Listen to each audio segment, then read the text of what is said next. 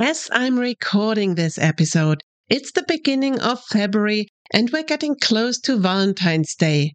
Time to talk about a very special word, das Herz, the heart. So, we'll talk about the word itself and also about idioms with heart. Of course, this word is special because the heart is a vital organ and it's the symbol for love.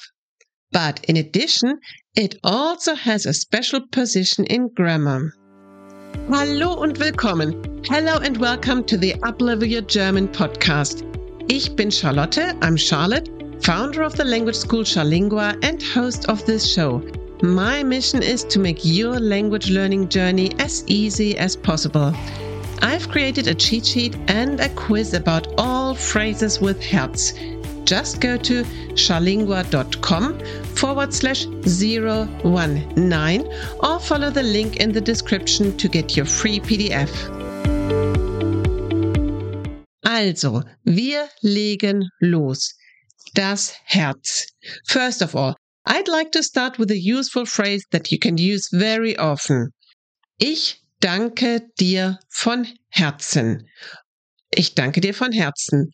Or even more advanced, ich danke dir von ganzem Herzen.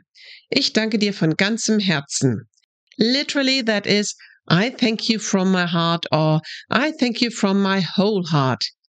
Or, it's your birthday and I want to congratulate you. Then I can say, ich gratuliere dir von ganzem Herzen zu deinem Geburtstag. Ich gratuliere dir von ganzem Herzen zu deinem Geburtstag. Well, this is not the typical phrase a teenager would use every day, but especially if you write a letter, then these phrases are much nicer, much more heartfelt than just a simple Danke or Ich gratuliere dir zum Geburtstag. And one additional tip. It's not considered a very good style if the first word in your letter is Ich. I. After all, it's supposed to be a letter about the person you write to and not about yourself. So, fortunately, we can change word order in German. And the first sentence in your letter could be Von ganzem Herzen danke ich dir für hm, hm, hm, das Geschenk. Von ganzem Herzen gratuliere ich dir zum Geburtstag. So, not ich danke dir or ich gratuliere dir, but much more elegant. Von ganzem Herzen danke or gratuliere ich dir. Now you will have noticed it is von Herzen. Why didn't I simply say von Herz? Well, das Herz is the only neuter noun that follows the endeclension. If you've never heard about the endeclension, I've got an overview with lots of explanation in the grammar section of my website, and I'll link to it in the show notes. So basically, it means for the word das Herz that it adds en to the dative singular and all cases in the plural. The genitive singular even gets an additional ens. So it's des Herzens. So in our phrase von Herzen, Von comes with the dative case, and this is why we say von Herzen. If someone has surgery at his heart, we'll say er wird am Herzen operiert. Er wird am Herzen operiert. Now that you know what's going on, you can listen closely when we talk about the idioms that come with the word Herz. So let's start with Alex hat sein Herz an Anna verloren. That's similar to the English. He lost his heart to Anna. Alex hat sein Herz an Anna verloren. But then we say, Alex schenkt Anna sein Herz. He does not only give it to her, after all, it's a present. He's gifting his heart. Alex schenkt Anna sein Herz. And if Anna doesn't like Alex, that might break his heart. Anna bricht ihm das Herz. Anna bricht ihm das Herz. And then he'll feel heart pain. Der Herzschmerz. Der Herzschmerz. But of course, a heart is not only for romance, but also for being kind and generous. Maria hat ein großes Herz means she's a kind and caring person. Sie hat ein großes Herz. She's got a big heart. Maybe Maria has got a very best friend. They're always together, always happy in each other's company. Sie sind ein Herz und eine Seele. One heart and one soul. Sie sind ein Herz und eine Seele. Now, let's leave behind Maria and imagine this. You're walking home at night.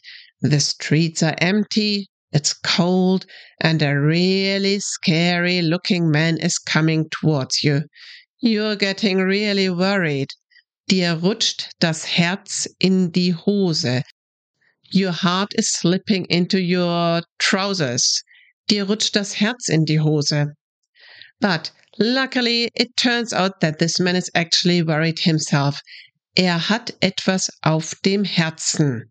You can use this expression if, for example, your kid is coming up to you and you see that he or she wants to ask something, but doesn't really know how to start. Then you can ask, Was hast du auf dem Herzen? What troubles you? Na, was hast du auf dem Herzen? Okay, back to the dark street and the scary looking man. You are so relieved that he doesn't want to harm you. You'll think, mir fällt ein Stein vom Herzen. Mir fällt ein Stein vom Herzen. Do you know this feeling? You're so worried and suddenly you're relieved. Mir fällt ein Stein vom Herzen. Now, the scary looking man is taking up his courage. Er fasst sich ein Herz. Er fasst sich ein Herz. And asks you, um, what could he ask? Well, maybe what time it is or how to get to the station. In any case, you realize that he is so harmless and cute, you really like him. Du schließt ihn ins Herz. Du schließt ihn ins Herz. Okay, maybe for the middle of the night and a stranger, that's a bit much of emotions. But if you really get to like someone so that you think fondly of him or her, then you lock this person into your heart. Du schließt ihn ins Herz oder du schließt sie ins Herz. So, we're at the end of this episode. As a recap, Das Herz can be a bit tricky, not only in real life but also in grammar. It is the only neuter noun that follows the n-declension. It's a good idea to learn at least some of the phrases by heart. Then you'll say them correctly whenever you need them and automatically learn the special declension for this word.